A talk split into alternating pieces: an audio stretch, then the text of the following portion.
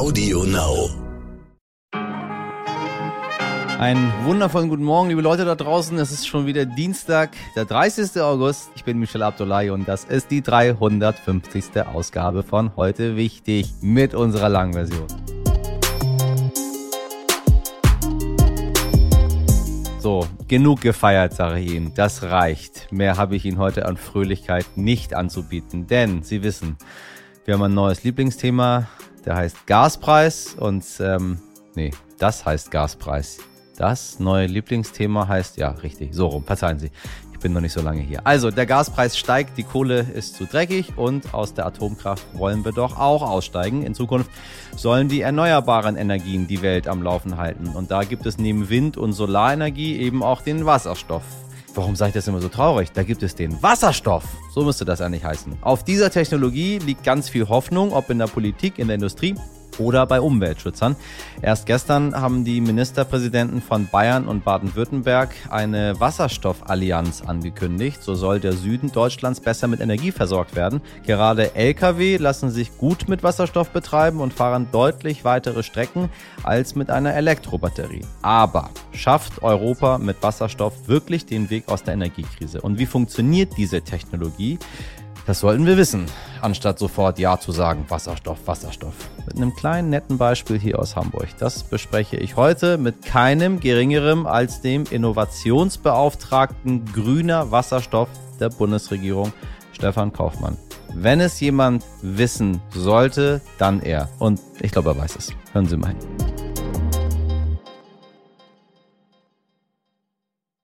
Zuerst für Sie das Wichtigste in aller Kürze.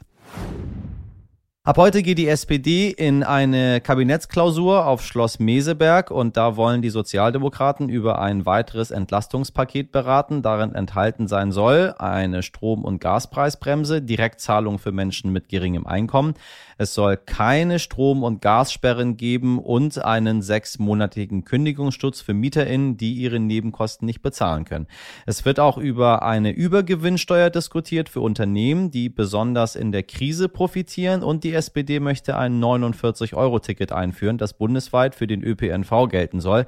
Was davon wirklich kommt, wäre aber heute wichtig, werden Sie in den nächsten Wochen darüber informieren. Die Sozis kehren irgendwie so ein bisschen zurück zu da, wo sie hergekommen sind. Ne? Hört sich alles wieder Sozi an. Vielleicht schärfen sich die Profile ja gerade. Fragt sich, was Friedrich Merz gerade macht. Vielleicht sitzt er ja in seinem Flugzeug. Sie wissen ja. Und wir bleiben noch beim günstigen Ticket. Gestern haben wir schon ausführlich eine Bilanz des 9-Euro-Tickets gezogen. Heute hat der Verband deutscher Verkehrsunternehmen eine Studie veröffentlicht und spricht auch von positiven Effekten für die Umwelt. Danach hätten 10 Prozent der Fahrten mit dem günstigen Monatsticket eine Autofahrt ersetzt. Dadurch seien rund 1,8 Millionen Tonnen CO2 eingespart worden. Während des Aktionszeitraums von Juni bis August wurden insgesamt 52 Millionen 9-Euro-Monatstickets verkauft gekauft. Dazu kommen noch 10 Millionen AbonnentInnen. In einer repräsentativen Umfrage hatten der VDV, die Deutsche Bahn und das Meinungsforschungsinstitut Forsa insgesamt 78.000 Personen befragt. Dabei zeigte sich, dass der günstige Anschaffungspreis für 56 Prozent der Befragten das Hauptargument für den Kauf war. Immerhin 43 Prozent nannten den Verzicht auf Autofahren als Kaufgrund. Auch die Flexibilität sowie die bundesweite Gültigkeit wurden als wichtige Kauf Kaufargumente genannt. Und ich sage Ihnen eins, ein 49-Euro-Ticket ist etwas ganz anderes als ein 9-Euro-Ticket. Ich glaube nie und nimmer, dass die Leute, die sich das 9-Euro-Ticket gekauft haben, jetzt einfach so holter die Polter sagen, ja, 49-Euro-Ticket finde ich genauso gut. Ich finde es gut, ich kann es mir dann aber auch leisten und hätte da ganz schön viele tolle Vorteile von. Aber ich glaube, die Leute, die sich das 9-Euro-Ticket gekauft haben, ähm, das waren also viele von denen, weiß ich nicht. Glaube ich, ganz andere Leute. Können wir nochmal debattieren. Ich bin gespannt, ob ein 49-Euro-Ticket den gleichen Effekt hätte. Was ich gut finde, ist diese 350, 65, was wir 1 Euro am Tag, die 1 Euro am Tag Geschichte. Aber irgendjemand muss das Ganze ja auch finanzieren und das sehe ich aktuell nicht. Schauen wir mal, wie es weitergeht. Auf jeden Fall erfahren Sie es hier bei uns. Nicht als erstes, aber tiefgründig. Und wir schauen noch nach Pakistan. Nach den schwersten Regenfällen seit drei Jahrzehnten sind mehr als 1000 Menschen ums Leben gekommen. Die Sturzfluten haben dazu geführt, dass fast eine Million Gebäude und über 3400 Kilometer Straßen zerstört wurden, so die nationale Katastrophenbehörde. Inzwischen ist erste internationale Hilfe eingetroffen. Die Türkei und die Vereinigten Arabischen Emirate schicken Zelte und Nahrungsmittel nach Pakistan.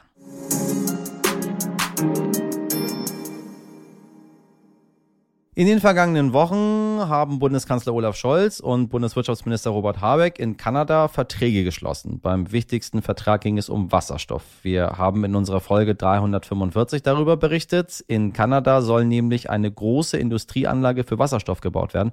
Deutschland will diesen Wasserstoff von Kanada kaufen. Dadurch, dass Deutschland seine Energiepolitik grundsätzlich ändern möchte, sind solche Verträge über Wasserstoff enorm wichtig. Es geht darum, die Abhängigkeit vom russischen Gas zu reduzieren und mit Wasserstoff lassen sich ja, Züge, Lkw und so weiter betreiben. Aber kann das eine wichtige und nachhaltige Technologie sein, die Deutschland wirklich aus der russischen Abhängigkeit bringt? Darüber spreche ich jetzt mit dem Wasserstoffbeauftragten der Bundesregierung, Stefan Kaufmann. Herr Kaufmann, ich grüße Sie ganz herzlich. Grüße Sie, Herr Abdullahi. Einmal um einzusteigen, können Sie kurz erklären, wie Wasserstoff ähm, hergestellt wird und wie das verarbeitet wird? Ja, Wasserstoff äh, kann man auf verschiedene Weise herstellen, entweder indem man ähm, sozusagen ähm, Erdgas aus Erdgas Wasserstoff produziert, aber wir reden ja über grünen Wasserstoff und der wird durch einen chemischen Prozess, die Elektrolyse hergestellt, also letztlich die Spaltung von Wasser äh, in Wasserstoff und äh, Sauerstoff mittels ähm, ähm, äh, erneuerbare Energie, also Strom. Sie sagen äh, Erdgas, das ist ein gutes Stichwort. Das heißt immer wieder, dass ähm, das Problem mit dem Wasserstoff an der Herstellung liegt.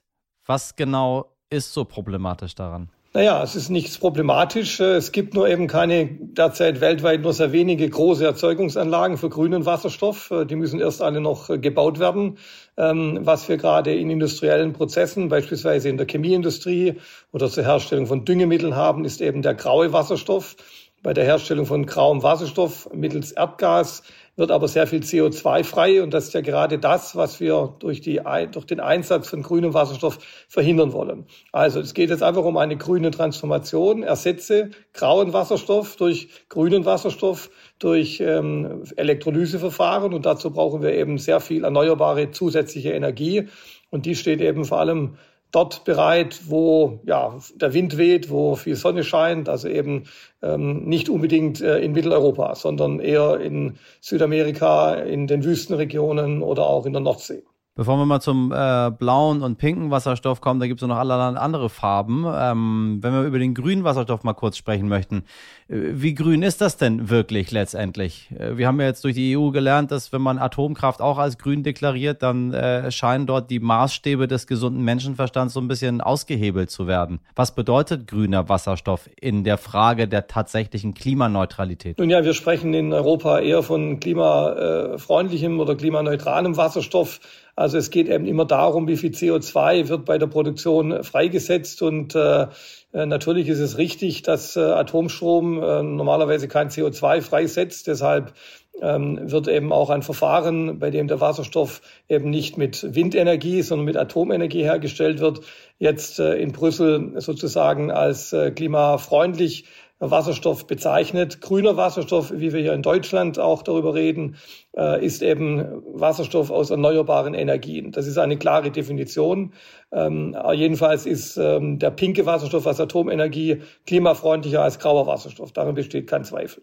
Und der blaue? Der blaue Wasserstoff ist äh, Wasserstoff, der sozusagen äh, entsteht, indem man das CO2, das bei der Herstellung von Wasserstoff aus Erdgas normalerweise dann in die Atmosphäre entweicht, einfach äh, captured und dann entweder abspeichert oder hm. das CO2 verwendet, um daraus beispielsweise synthetische Kraftstoffe herzustellen, also das dieses Carbon Capture and Usage oder Carbon Capture and Storage. Ähm, damit wird praktisch der graue Wasserstoff dann durch das Abscheiden des CO2 auch klimaneutral, klimafreundlich und wird deshalb blauer Wasserstoff genannt. Also wenn ich das richtig verstehe, wir haben Wasserstoff. Das ist, das, das ist der Stoff, um den das geht. Und dieser wird auf ganz viele verschiedene Art und Weise hergestellt. Wir können den mittels äh, Atomenergie herstellen, wir können den aus der Luft filtern, ähm, wir können den klimaneutral herstellen, äh, wir können Erdgas dazu benutzen, um das herzustellen. Letztendlich wollen wir den Rohstoff Wasserstoff. Äh, und am Ende ist aber nicht bei allen gewährleistet, dass der Herstellungsprozess letztendlich klimaneutral ist, genau. was dann dazu führen würde, dass wenn wir was klimaneutrales benutzen, was aber nicht klimaneutral hergestellt wurde, es am Ende ja. Genau. Deshalb kommt es auch ganz entscheidend natürlich auf den Herstellungsprozess an und auch auf die Zertifizierung. Also was ist am Ende wirklich klimaneutral, wo dann können wir davon ausgehen, dass eben bei der Herstellung kein CO2 äh, entweicht. Und das ist tatsächlich in der Tat letztlich nur bei grünem Wasserstoff so, der aus erneuerbaren Energien hergestellt wird. Und deshalb heißt ja auch ähm, äh, unsere Strategie der Bundesregierung ganz klar ausgerichtet auf den grünen Wasserstoff. Meine Amtsbezeichnung war Beauftragter für grünen Wasserstoff. Also das Ziel auch mhm. in Deutschland ist ganz klar. Wir fördern auch keine Technologien zur Herstellung von blauem Wasserstoff. Aber für einen Übergangsprozess wird es eben am Anfang mehr und kostengünstigeren blauen Wasserstoff geben. Das war zumindest vor dem Ukraine-Krieg äh, und den hohen Gaspreisen so, äh, als wir jetzt eben in der Schnelle große Mengen grünen Wasserstoff auch global erzeugen können. Und deshalb haben wir, um sozusagen den Markthochlauf zu schaffen, um auch zu zeigen, dass wir äh, Erdgas durch Wasserstoff ersetzen können, äh, um dann eben zu stärkerer äh, CO2-Reduzierung äh, zu kommen, ähm, diese Übergangszeit immer auch mit einer Zeit für blauen Wasserstoff ähm, sozusagen uns vorgenommen. Und dieser blaue Wasserstoff wird dann eben hergestellt irgendwo, aber wird von der Bundesregierung nicht in der Produktion gefördert.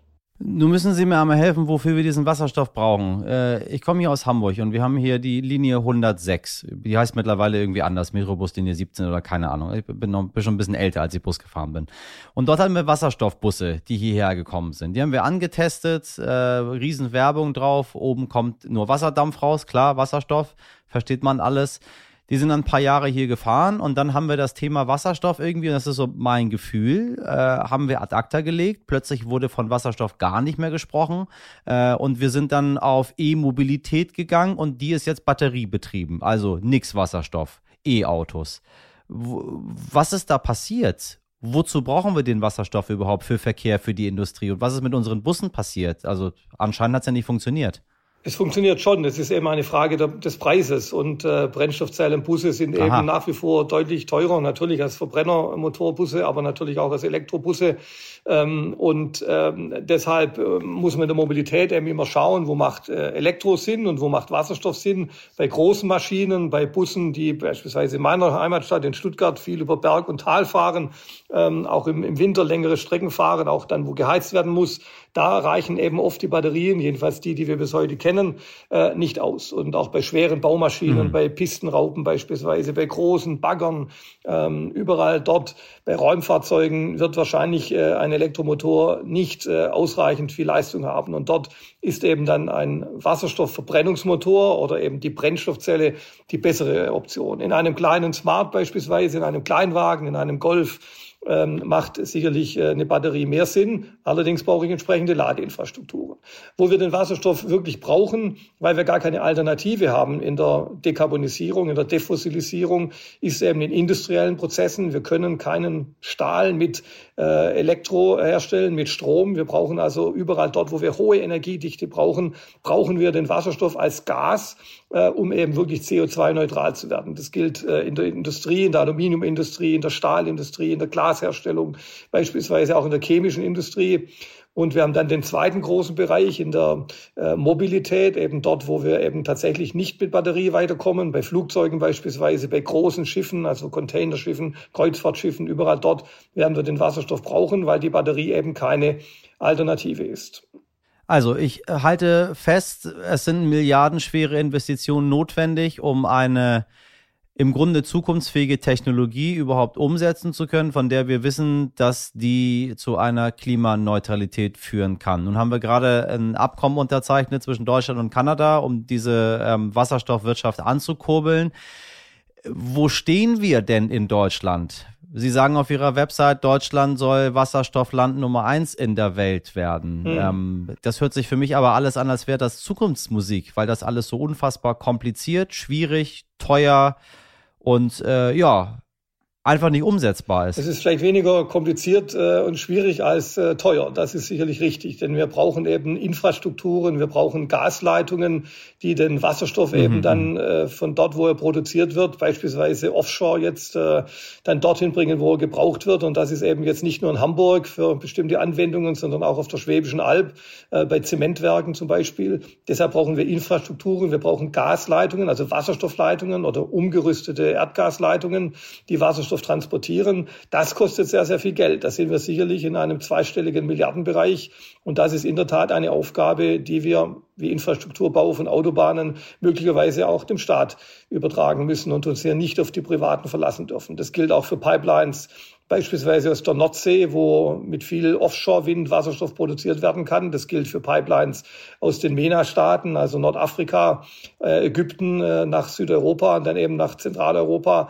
Das sind Infrastrukturthemen. Wir brauchen natürlich die Häfen, wir brauchen im Zweifel die Schiffe. Dort, wo wir keine Leitungen haben, können wir den Wasserstoff mit dem Schiff transportieren, beispielsweise aus Kanada. Das geht als Ammoniak beispielsweise, aber das sind alles große Industrien, große Anlagen ähm, und ähm, man kann das vielleicht sagen, sagen, der Stahlbedarf, der Wasserstoffbedarf, den das größte deutsche Stahlwerk hat äh, in Duisburg, ThyssenKrupp, ist bei 700.000 Tonnen pro Jahr. Das entspricht einer Leistung von sieben Gigawatt. Das sind ungefähr äh, sieben Atomkraftwerke ähm, äh, der jetzigen Bauart hört sich ein bisschen so an, als wären wir doch noch relativ am Anfang. Wir sind am Anfang, das ist richtig, ähm, weil wir vielleicht auch hätten etwas früher anfangen müssen. Aber jetzt ist es klar, es gibt keine Alternative, es gibt auch kein Zurück. Jetzt müssen die Investitionen kommen. Und äh, da ist natürlich auch die Politik gefordert. Wir sind äh, technologisch sehr weit gekommen äh, in den letzten Jahren, weil Sie gefragt haben, wie weit ist Deutschland? Wir sind Technologieführer äh, weltweit bei der Elektrolyseurtechnologie, also bei aha. der Herstellung von Wasserstoff, auch ja, bei der ja. Brennstoffzellentechnologie, also auf der Anwendungsseite.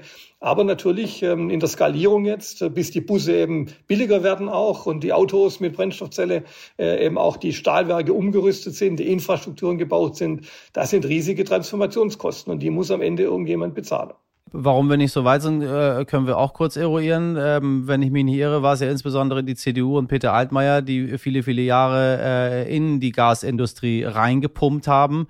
Ähm, und es immer hieß, ja, dass das irgendwann mal für Wasserstoff benutzt werden soll, ist ein scheinheiliges Argument eben dieser Gasindustrie, die sich damit ihr Bestehen für die nächsten Jahrzehnte weiter manifestieren möchte. Nun haben wir äh, zwischen leider und Gott sei Dank, das muss jeder für sich selber entscheiden, ob er äh, teurere Heizkosten auf sich nimmt oder ähm, äh, das Klima schützen möchte, haben wir herausgefunden, dass das mit dem Gas gar nicht so eine gute Idee ist, wie unfassbar abhängig wir davon sind.